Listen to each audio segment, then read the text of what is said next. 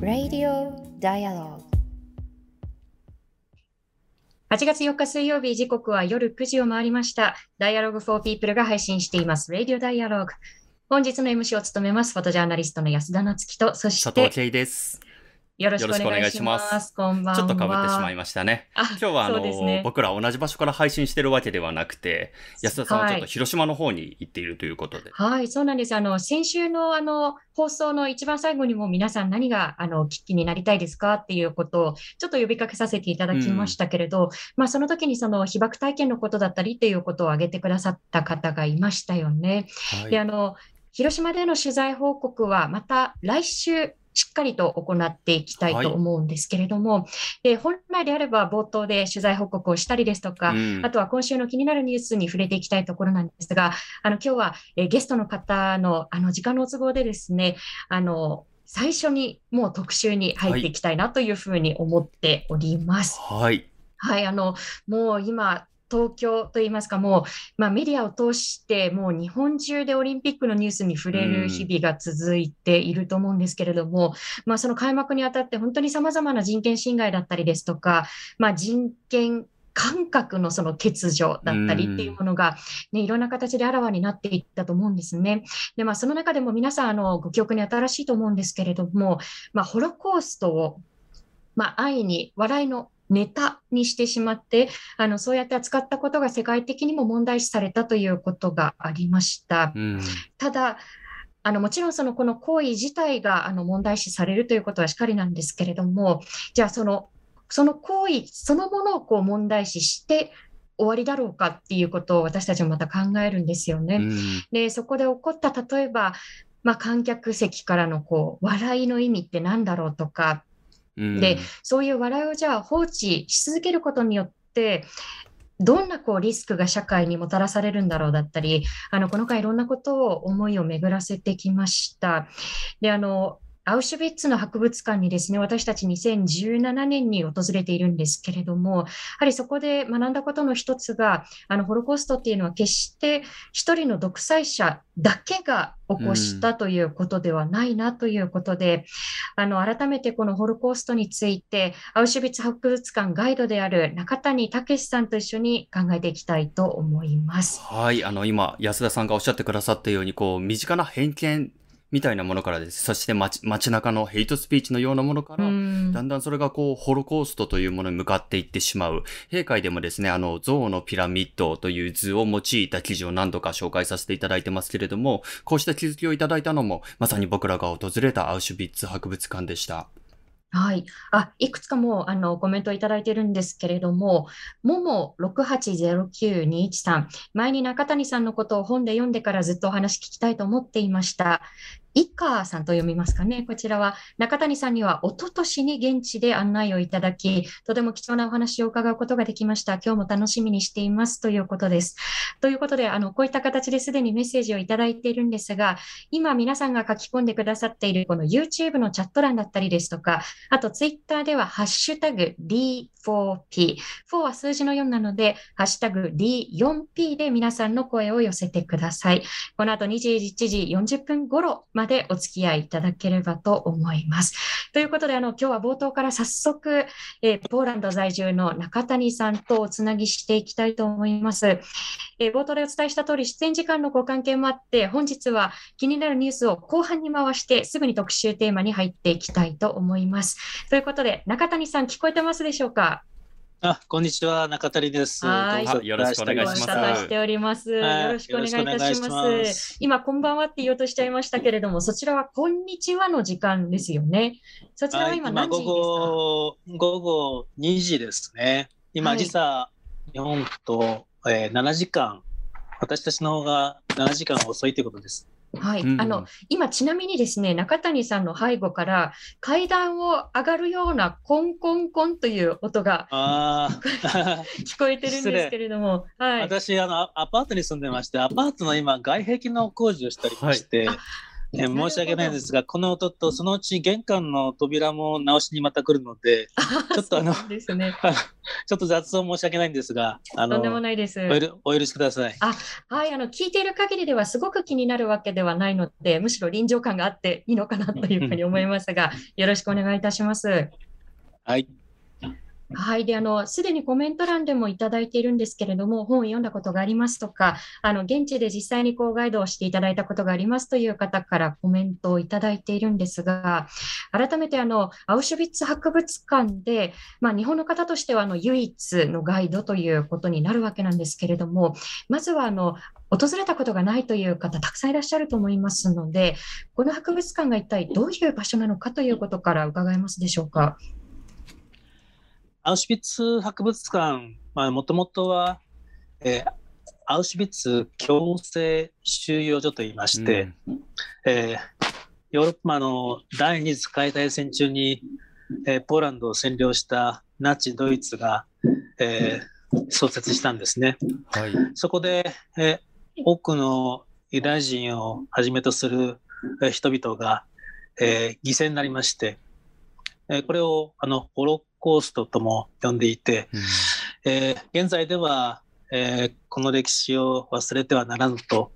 えー教育機関的なあー要素を踏まえて、えー博物館として、えー今公開されているというわけです。うん私はあのそこで、えー日本人の方を中心に、えーここを訪問する方を、えーご案内しているということです。うんはいあの、これはちょっと短くおっしゃるのが非常にこう難しいところだと思うんですが、あの、おそらく多くの方がこう気になるところとして、中谷さんはなぜそこでガイドをしたいというふうに思ったのかだったりですとか、あるいはその、まあ、外国の出身者として初めてそのガイドになったということでもあると思うんですけれども、あの、そのことのこう難しさはなかったのかだったり、そのあたりは中谷さんいかがですか？私がアウシュビッツで、えー歴史をお説明しようと考えたのは、私自身があある意味非常にこう歴史に、うんまあ、無知で、うん特にあの戦争の歴史ということに関しては、学校の教室でもそれほど詳しく教わった経験がありませんで、はい。まあ、あのこのポーランドに住み始めた理由はまた別にあるんですが、実際に生活してみると、あの戦争に関する、まあ、例えばテレビの番組とか、新聞の記事が日本に比べて日常的に非常に多いことに気づきまして、うん。まあ、よく外国で生活すると、皆さんもそう思うんでしょうが、あの今までの人生の中で、えーなかったことを新鮮にあの感じまして、それであのどうしてこういった歴史を伝えているのか、まあ、私自身が、まあ、学ばせてもらおうと、まあ、そういう気持ちで始めたんですね。うん。ただ、あのやはり、えー国立の博物館ですから、まあ、そう簡単には案内させてもらえず、まあ、試験もありますし、特に日本という、まあ、アジアですね、えーアジアの、アジアで生まれた私がヨーロッパの歴史をどの程度まで知っているのか、まあ、バックグラウンドとして、まあ私は大学の歴史学部の出身でもありませんし、えー特にヨーロッパの大学で勉強したわけではないので、まあ、採用する側としても非常に不安で、うんえーあまりこう、まあ、積極的にこう受け入れようとはしてくれなかったんですね。まあ、でもなんとか最終的には、な日本人にあこのアウシュビッツ強制使用の歴史をあの分かりやすく説明するには、まあ、母国語で、日本語で、えー説明するメリットはあるんじゃないかと、まあ、そういうう感じで、えー採用してくれたわけです。うんなるほど。あの、私たちも2017年に実際にご案内をいただいて、例えばその日本社会の今と、それからアウシュビッツで起きてきたことがどのようにこう、つながっていくのかという視点で、あの、非常にそういう深掘りをしていただいたなという記憶があるんですよね。で、改めて、先ほどそのアウシュビッツ博物館がどういうところなのかということはすでにご説明をいただいたと思うんですけれども、その具体的に中谷さんがご案内をしていらっしゃるところというのは、こうどういう展示があって、どういうものを訪れた人間たちはこう見ることになるのかだったり、もう少し具体的にご説明いただいてもいいでしょうか？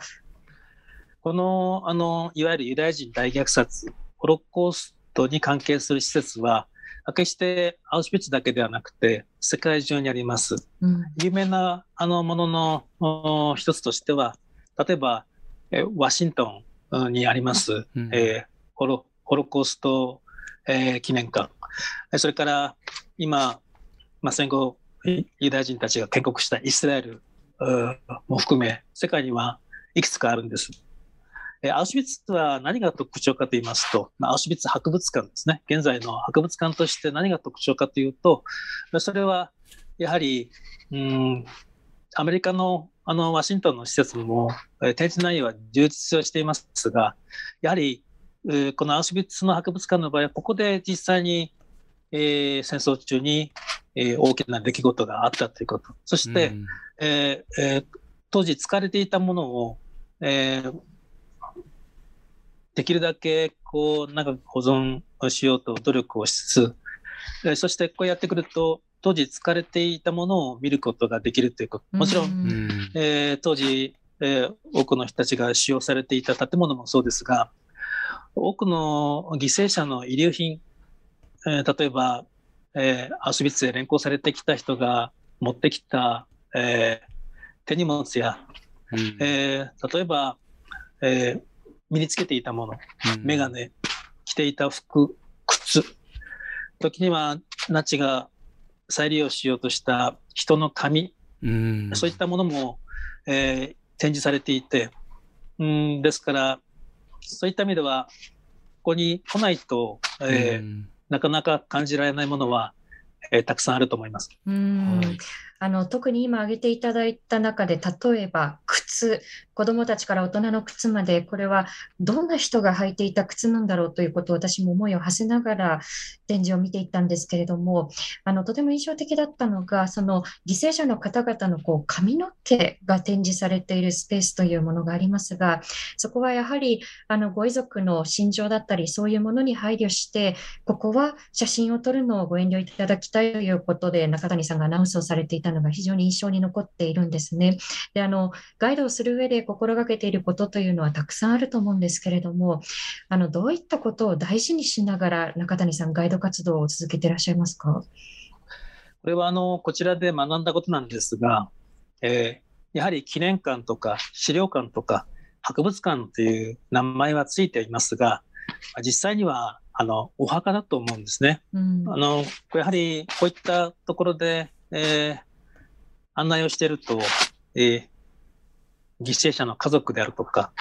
えー、お祈りをしている場面によく出会うわけです。うん、ですから、やはり歴史を伝える立場ではありますが、まず第一に、あの、ここは墓石のないお墓であり、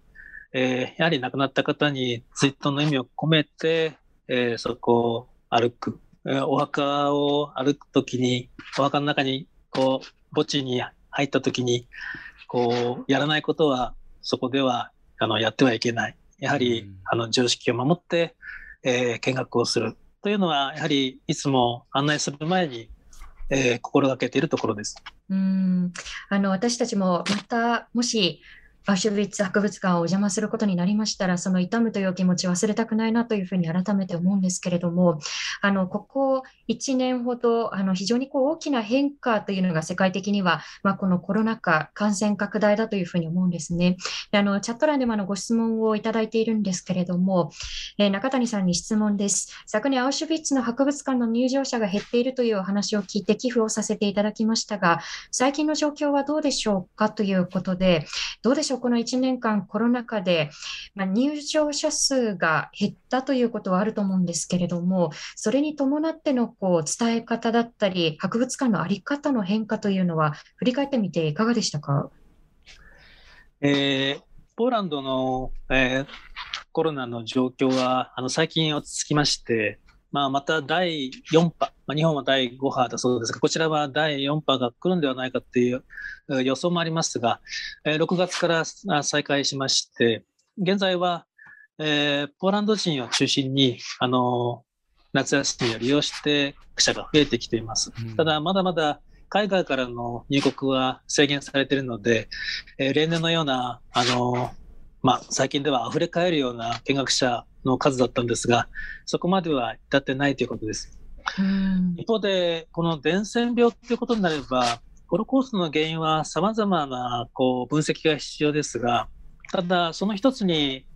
えー、スペイン風邪という、うん、当時、第一次世界大戦が終わる頃に流行った感染病で、はい、多くの人が亡くなったんですね、うん、こういったことも考慮してみると、今回のコロナのようなあの状況が私たちの社会にどのような影響を与えるのか、うん、まあ、中世のあのペストもそうですが、さまざ、まな観点から比較する価値はあるんではないかと思います。うん、一方で、この歴史の見方を、あの、このコロナ禍でどう見ていくべきか、まあ、私の言葉よりも、私どもの博物館の館長の言葉を借りるのがいいかもしれません。うん、えー、この状況から、やはり私たちは、うん、歴史から、この、こういった歴史からの教訓を得るだけではなくて、もうこの教訓をもとにして判断しなければいけない時期に来てるんではない、うん、これが私どもの博物館の館長の最近の言葉です。うん、というのは、やっぱりこういった状況に置かれて皆さんお気づきの通り、世界を見渡してみると、我々のような民主主義という、えー、システムを持っている国よりも、どちらかというと、先制的な国家、はい。まあ、独裁的というんでしょうか、そういったあの強権を発するような国の方が、うまく問題を解決してるんではないかっていう部分も見えるわけです。ですから、え私たちもあの自由のもとに生きていますが、その自由をどのようにこう扱っていくのかですごく揺れていて、うん、じゃあ私たちがその先制的な国家、そんな独裁国家を嫌がり、民主主義を目指していくんであれば、やはり私たち自身が自覚を持って、えー、何を選んでいくか、あの選択していくべき時期であろう。そうしないと、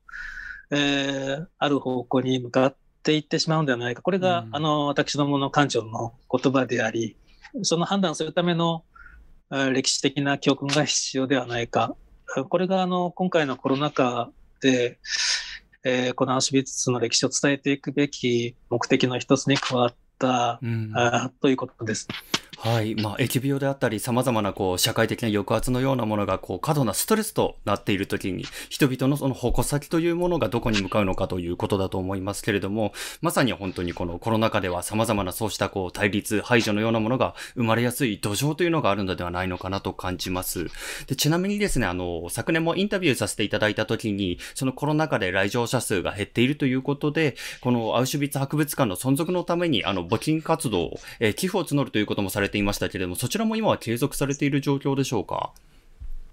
はい。あの、私どもの施設は国立の博物館でありますが、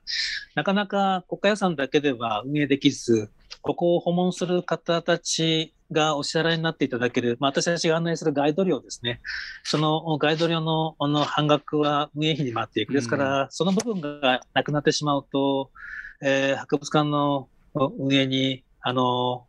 支障をきたすわけです。うん、ですから、あの、佐藤さんにも以前ご協力いただいて、まあ、世界にはたくさんの博物館があり、どこも休館していて、どこも大変な状況ですので、あの、アウシュビッツだけということはもちろん言えないんですが、でも、やはり、えー、こういった歴史を伝える施設を存続させていただくために、あの、日本の方に寄付をこう、募って、えー、現在もえーえー、続いておりまして、まだまだ、あの、例年に比べて見学者の数はあ20%から30%ぐらいに過ぎないので、うん、あの、もう少し、えーえー、その募金活動は続くんではないかなと思います。ありがとうございます。私たちのその団体、Dialogue for People でも中谷さんにご協力いただいて、佐藤が執筆した中谷さんの、えインタビュー記事を掲載しています。でそこにあのご寄付の、え詳細も掲載をしていますので、ぜひご覧になっていただければと思うんですが、で一方で、このコロナ禍がもう少しこう落ち着いたら、あのぜひ現地に行きたいという方もたくさんいらっしゃると思うんですね。で、あのご質問もいただいていますが、アウシュビッツに行ってみたいのですが、日本から入国できるようになりましたら、中谷さんにガイドをお願いすることができるのでしょうかということで、実際にその中谷さんのお話を、まあ、アウシュビッツで聞きたい、ガイドをお願いしたいというふうになったら、どこからアクセスすればいいでしょうか？いろいろとこう方法はあるんですが、もちろん、はい、あの、アウシュビッツの博物館へ直接申し込んでいただくのも一つです。ただ、あの、日本語の案内はですね、あの、まだ、あの、すべて団体扱いになってまして、10名まで料金が、あの、同じ、あの、全体料金なんですね。それが、日本人にとっても、あやや高めでですね、あの、私はあまりそんなに高いお金も払って、あの、ご負担していただくのは恐縮なので、私のですね、メールアドレスに、あの、申し込みを送っていただいて、それで希望者をこう集めてですね、うん、皆さんの経済的な負担にもならないような形で、あの、10人、20人、まあ、時には30人単位でご案内するという形をとってるんです。ですから、まあ、博物館に直接申し込んでいただいてもいいんですが、まあ、割高になってしまうので、まあ、もしよろしければ、あの、メールアドレス今お伝えした方がいいのかな。あの、私の、はい、後ほど概要欄の方に貼らせていただきます。はい。あの、そこへこう、あの、えー、送っていただいて、もう、あの、日本からポーランドへ来るのはですね、ワクチンの接種の証明書があれば、はい、今世界で5カ国は認めているので、日本人は、はい、あの全く隔離なしにポーランドに入れるんですが、はい、ワクチンパスポートの対象になっているということですよね。そうそうです、そうですね。えー、ただ、まだ博物館自体、やはりこの室内の狭いところは感染のあの可能性もあるので、えー、今ちょっとあの入れない感じになっていて、あのですからもう少し、まあ、半年ぐらい待っていただいて、来年春ぐらいに少し暖かくなってからですね、余裕が出てきたら、あの、ぜひお越しください。確かに、あの、実際にご案内いただいた中で、あ、こんな狭いところにこう閉じ込められていたんだっていう場所ってたくさんあったと思うんですよね。で、そういうところが、あの、見れないというのは、やはり、そこがやっぱりこう見ておいた方がいいなというふうに、お邪魔した一人間としても思うので、ちょっと時期を見つつということになるかと思います。で、あの、アウシュビッツのこの、まあ、館内にどういうものがあるのか、何が見れるのかというお話からはちょっとそれてしまうんですけれども、あの、これおそらく多くの方が気になっているところではないかと思うんですね。あの、中谷さんもニュースでご覧になっていると思うんですけれども、あの、東京オリンピックの開幕式と、そして、まあ、閉会式ですね。その制作の演出チームで、ショートディレクターを務める予定だった小林健太郎さんが、まあ、解任をされたということが大きく報じられたかと思います。で、解任の理由として、過去に、まあ、ナチスによるそのユダヤ人に対する、ま、ユダヤ人らに対するその虐殺ですね、そのホロコーストを揶揄したコントを行っていた。で、その動画が出回ったということで解任に至ったわけなんですけれども、あの、この件というのは、そちらでどの程度例えば報じられているのかだったり、あるいはこの件を中谷さんご自身はどういうふうに捉えていらっしゃるのか、そのあたりはいかがでしょう？あ、すいません。その前に一つです。あの、マサさん、マサ INA さんからものご指摘がありましたけれども、こちらのコント、このホロコーストそのものを嘲笑して笑うというよりも、それを発言するという不適格な人物が出てくると内容のコントだったんですね。ただ問題の本質としては、やはりそれがそのコントに組み込まれてしまう。で、そこで笑いが起きるというその場がある。そしてその空気を社会が許してきたということで、やはり非常にここは鋭く重く受け止めなければいけないところだなと思うんですけれども、まずはこちらのニュースというのはそちらでも報道されていたのでしょうか？えー、っとですね、ポーランドに関しては、私が知る限り、それほど大きなニュースになっていません。うん、ただ、あの、欧米では、あの、一つのニュースとして、記事が出たことは、あの、知ってるんですが、日本のように、こう、連日、こう、伝えるという感じには、えー、なっていません。で、私はあのもちろんユダヤ人ではないので、まあ、このようなあの、ことの最初になった、まあ、ユダヤ人たちの意見をまず聞くのが一番だと思うんですが、ただ、日本でそういった騒動がいくつかこれまでありまして、ずいぶん昔になりますが、アウシュビッツの強制収容所ではガス室があったんですね。ガス室で、はい。えーたくさんの人が殺されたわけです。このガス室がなかったと発言する、えーうんえー執筆者がいまして、うんかなりあのはい著名な雑誌だったと思うんですが、はいそれがあの廃刊になった、これはあずいぶん昔、えーかなり話題になったことです。それから、それほど皆さん覚えていらっしゃらないかもしれませんが、日本とアメリカの政治状況が少しこう悪くなったときに、えー本屋さんのアンネの日記がはい。もしくは図書館でもそうですが、うん破られたんです。まあ、私も、うんあの、恐縮ながら、あの、出版しているんですが、私の、あの、出した本も少し狙われたり、これが10年ほど前ですかね。えーで、当時の日本の首相が、オランダへ行った時に、姉のに、姉の隠れ家を訪れたということは私の記憶に残っています。この二つが、まあ、そういった意味では、これまでのホロコースト関連の中で、日本が、えーまあ、反応しなければいけなかった2件で、うん今回が3件目なんですが、この2つと比べますと、小林さんの場合は私は謝罪文を読んだんですが、はい。自分の無知と未熟さから来たものだと大いに反省なさっていて、うんあの反省文を読んでみると、ユダヤ人の方がどう感じたのかというと、私はやっぱり悪質なものではないだろうという印象だと思うんですね。またまさにそれを、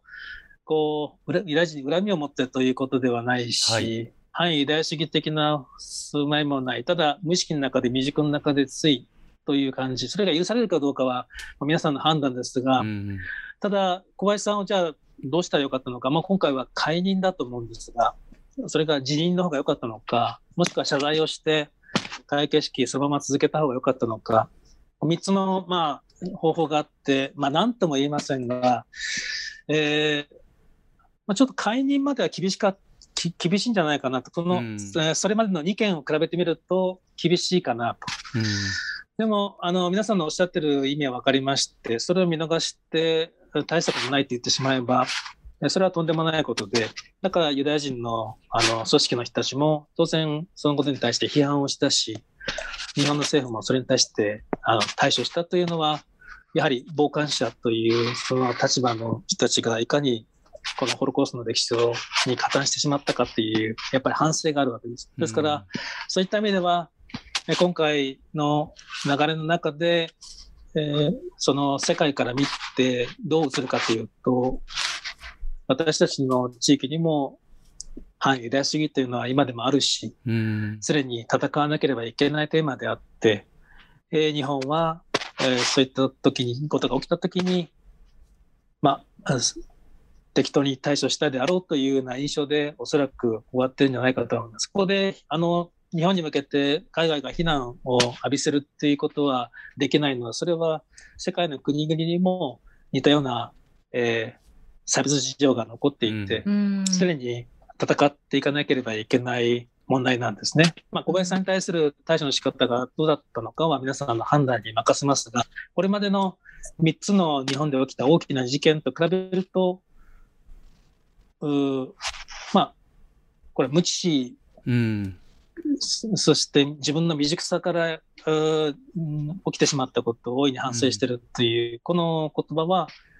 まあ、適正ではないかなと思います。うん、あの実はイスラエルの新聞のハーレッツにもですね、あの解任というのは行き過ぎだったんではないかというこうコラム、まあ、あのオピニオンですねがあの掲載されたということもありました。もちろんそれが全てではないですし、まあ、解任が適切だったのかという議論はまだ残っていると思うんですけれど、ただ中谷さんが今おっしゃったように、いや、そんなこと大したことないよというふうに、ただ受け流していくということも違ったんではないかというふうにこう感じるんですね。で、あの、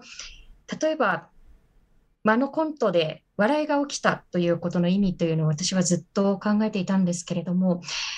2017年にアウシュビッツにお邪魔して中谷さんにガイドをしていただいたときに、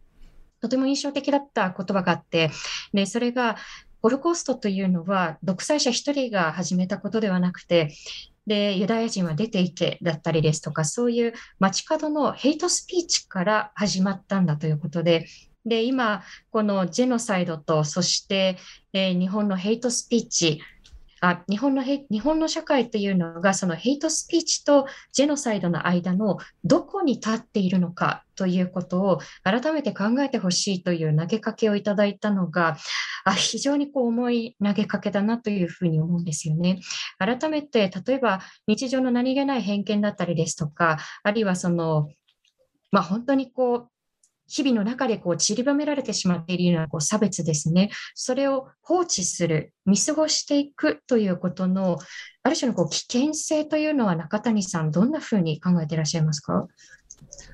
それはあの今回多くの方が亡くなって非常に残念ですが、やはりこのようなコロナ禍になって、これまで、なんて言いましょうか、こう、差別されていた人たちの、あの、我慢も限界になったり、もしくは制度的な差別があからさまになったり、うん、これはあの日本だけではなくて、あの当然欧米でも、えー、目立ったことです。ですから、まあ、今回日本でオリンピックという国際的な価値観の中で物事を行うときに、当然のことながら日本の国の中だけで通用するなんて言いますか、イベントではないので、うん、えー、そうすると、これまで、こう、日本の中にもあったものが、まあ、みんなこ市民、日本の人たちも薄々は感じてはいたんでしょうが、それがこうあからさまに見えるようになった。ですから、なかったわけではなくて、うんもともとあったものが、まあ、見えるようになった。うん、これはコロナで亡くなった方、病気になった方、たくさんいらっしゃって非常に申し訳ないんですが、ある意味では、まあ、日本人がいろんな意味でこう、うん、もう一度自分の社会を見つめるきっかけにはなったと思うんですね。これを今後どう生かしていくかというのはまたもう一つ、あの、重要なところでしょう。可視化された面があるということですよね。他にもですね、本当にあの、今回のこのオリンピック周辺ではいくつもの人権というものをキーワードにした問題がいろいろと出てきました。その中には例えば女性蔑視発言であったり、障害者への差別を放置してきた社会が明らかになったりといったことが様々にあったんですけれども、昨年インタビューさせていただいた時に中谷さんの言葉で非常に印象に残ったのが、差別をなくすという響きはどこか自分にはそぐわないものだと思う。どこか違うものだと感じているということでしたが、そのあたりのお話をもう一度お伺いできますでしょうか。もちろん差別というのは否定的な意味合いが強いと思うんですが、ただ私たちはやっぱり、えー、本質的に競争していく生き物であり、その競争をしながら、えー、共存するっていうのは、やはりなかなか難しいことですね。それはあの、社会のやはりえー、状況次第であり、非常に追い込まれた時には、あの、防衛意識も強いし、自らを守ろうとすることが排他的になってしまったり、やっぱり私たちがこう、ずっと本質的に付き合っていかなければいけないもの、あある一線を越えた時に、まあ、やはり、こう、私の、ま私の周りの人たちの権利を奪ってしまう瞬間に気づき、そこで立ち止まれるかどうか。うん、でも一方で競争し、切磋琢磨生きていかなければいけない私たちと本質がある。このバランスが大きく崩れないように、うん、やはり私たちは歴史に学んで、あの、バランスをとっていけるように努力しなければいけないと思うんですね。そういったことも今回のような不安定な状況に置かれたときに、また改めて、あの、教えられたことじゃないかなと思うんです。うんその繊細なバランスの上に生きていくために歴史を学ぶという言葉今いただきましたが、ちょっとお時間も迫ってきているので、あの、最後に伺いたいんですけれども、8月ということで、やはり日本の中でも戦争の報道が大きくなっていく時期だと思うんですね。で、もちろんその日本の中でどのような被害があったのかということを報じること、知ることというのはとても大切である一方で、やはりこうどうしてもこう相対的に何が加害だったのかという報道があのとても少ないというのが私は8月非常にこう気がかりなんですよね。で、まあ、アウシュビッツを訪れる方々の中には、ドイツの出身の方もいるでしょうし、やはりこう、加害の歴史というのが問われるような場所でもあると思うんですけれども、改めてこの戦争の中で起きてきたこの加害の歴史、加害性というものに向き合うということの意味というのは、中谷さん、どんなふうに捉えてらっしゃいますか？最近私の目に留まったニュースとすれば、今年の5月にですね、まあ、ドイツとフランスがある行動を取りました。ドイツはですね、100年ほど前の、まあ、アフリカ南部、これナミビアというあの地域で、えー、ドイツが植民地だった場所で虐殺が起きたんですね。このことに対して、ドイツは、うん、保証という名目は使いませんでしたが、人道援助目的の支援金をこう唱えて和解をこう図ったわけです。フランスはそれほど遠い昔ありません。1994年でしたか。あの、えー、ルワンダの虐殺、はい、当時虐殺した側の政府を支援してしまった。このことに対して、あの、責任があると、マクロン大統領は、あの、当地を訪れて、えー、宣言したわけです。当時の歴史に、こう、真摯に向かい合う大統領の姿を見て、現地の、えー、代表は、謝罪よりも意味があるのは、あの真実をフランスが語ったことだと、こう、うん、あの話したんですね。これもすごく印象的で、じゃどうしてこういったことを続けていかなければいけないのか。その背景には、例えば、ドイツですと、よくヨーロッパでテーマになるのが、あの、トルコのアルメニア人に対する、こう、うん虐殺ということがジェノサイドなのか、そうじゃないのかよくテーマになるわけです。うん、最近ドイツはこれをあのジェノサイドだと虐殺だったんだとこういう発言をしてるんですドイツの政府は。うん、となるとそういう話が出た時にじゃあ君たちは100年前にアフリカで何やってたんだとやはりこう繰り返されるわけです。うん、だからやはりこう加害の責任をこう負っていくっていうのはやはりいや私たちの世界の問題をこう捉えていくときに、えー、自分のやはり自分たちの行動を正面からこう真実として向かい合いながら、そして世界の歴史とも向かい合っていく、この相互関係にありまして、うん、ですから、その部分をこう拒否してしまうと、私たちは世界にこれまであったこと、もしくは現在あの起きていることに対して、声を出すことができないということになるわけです。うんうんですから、まあ、加害加害とは言いますが、えー、その過去の歴史に関して正面から向かい合う、つまり謝罪することよりも真実に向かい合うということ、そのことが、今の私たちの社会で起きていることに対して行動することができる。えー、逆にそれを否定してしまうと、私たちの今の世界のことに対して、こう正面から迎えることはなかなか難しい。ここが私は非常に、まあ、残念ではないかなと思います。うん改めてこの正面から向き合うためにこう何を知らなければならないのかということを非常にこう今改めて考えるんですけれども、お時間もあのすでに迫ってきてしまっていると思いますので、中谷さん、何か最後にあのリスナーの方々にこうお伝えになりたいことだったり、あの寄付の呼びかけでもいいんですけれども、何かありますでしょうか？うん、私はあのコロナの伝染病が流行った時に、やはりあの歴史を少し知ってるので、このことが原因で新たな紛争とか戦争、まあ、世界で紛争がまだ、あの、収まってないところもたくさんあるんですが、大きな戦争や紛争が起き起きる可能性はあるんじゃないかと、すごく不安になってました。うん、えーまあ、たくさんの方がさっきからお話を繰り返す通り、亡くなってしまったので残念でありますが、でも、世界的な、こう、全体的な様子を見てみると、排他的な何か社会の分断よりは、やはりみんなで連帯意識を持って何とか乗り越えようという人たちの方がやや世界的に見ると多いように見えて、まだコロナは終わってませんが、あと半年後に、まあ、なんとか私たち乗り切ったなと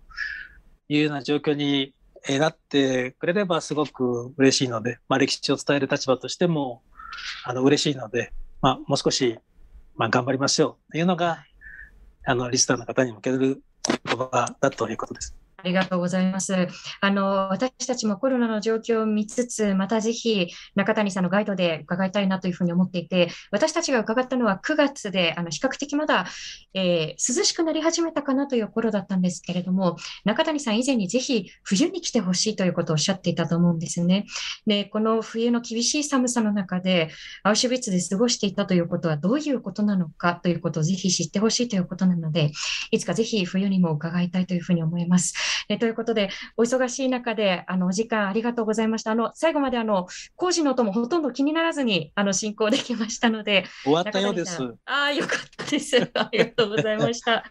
またよろしくお願いいたしまたよろしくおます。願いしまこちらこそありがとうございましたありがとうござい。ましたはい。はい、ということで、アウシュビッツ博物館のガイドを務めていらっしゃる中谷武さんにお話を伺っていきました。皆さんいかがでしたでしょうか？あの、中谷さんへのインタビューは、先ほど少し皆さんにもお伝えした通りなんですけれども、私たち Dialogue for People で過去にも配信していますので、そちらを合わせてご覧いただければと思います。あの、以前、中谷さんに実はあの伺ったお話の中でもう一つとても印象的だったことがありまして、これは中谷さんが著書にも書かれていることなんですけれども、アウシュビッツのミュージアムの館長としてもう30年以上勤めていらっしゃって、で、実はこのアウシュビッツのサバイバーでもあるスモレンさんの言葉なんですが、あのスモレンさんが若い世代に向けてこういうふうにこう語りかけているということなんですよね。で、君たちに戦争責任はない。でも、それを繰り返さない責任はあるということで、あの、これは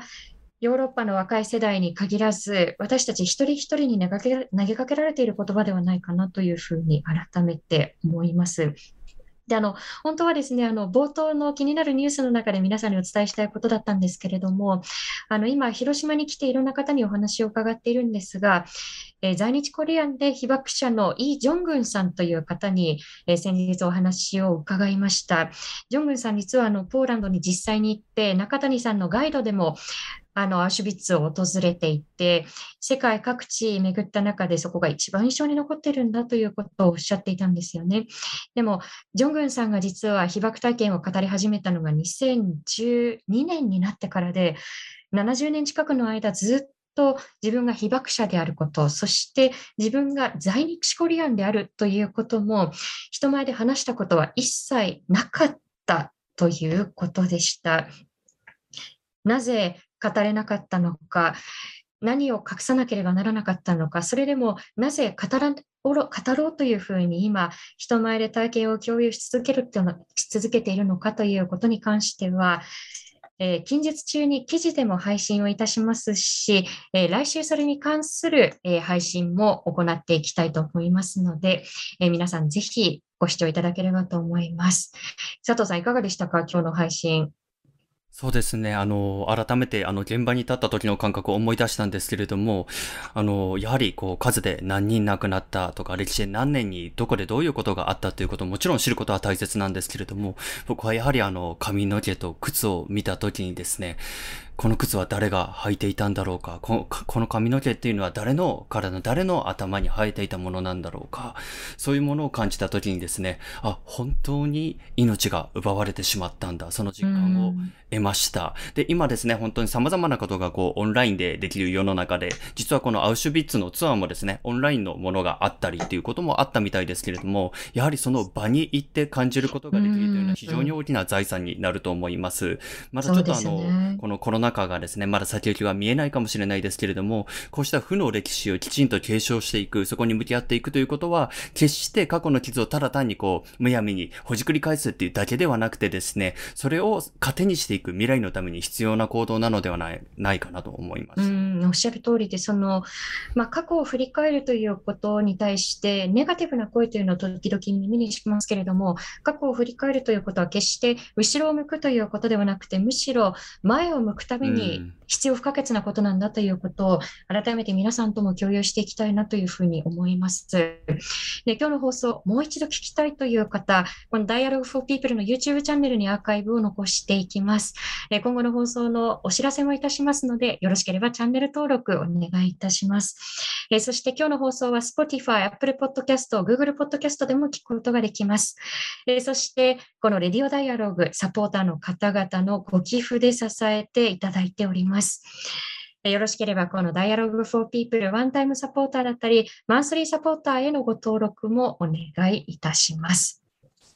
さあ、そしてこの夏、Dialogue for People では、えこの社会は本当に戦後を迎えたのかというテーマで特集記事などを配信しています。沖縄から考える戦後の意味だったり、人権というものが戦後どのように育まれてきたのか、そして何が至らないのかであったりですとか、様々な切り口でお届けしていきたいと思います。そちらもぜひご覧いただければと思います。さあ、そして来週8月の11日水曜日の放送なんですが、広島、長崎の記憶を未来につなぐと題して、大学生の方々をお迎えしていきたいと思います。KNOW NUKES TOKYO 共同代表の広島のご出身、高橋悠太さん、そして長崎のご出身、中村涼香さんをゲストにお迎えしていきたいと思います。こちらもぜひお聞きいただければと思います。さあ、ということで、今日はあんまり時間を、ね、なかなか時間通り。はい。これは21時。冒頭のニュースがね、膨れすぎてしまうんですね。そうなんですよね。今日は21時40分頃の、頃の範囲に多分ね、収まってますよね。ということで、来週もまたこの時間21時にお会いしましょう。このレディオダイヤルごお相手は、フォトジャーナリストの安田なつきと佐藤圭でした。ありがとうございます。おやすみなさい。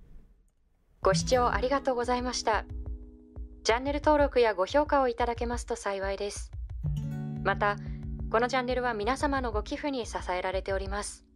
ご支援、ご協力、よろしくお願いいたします。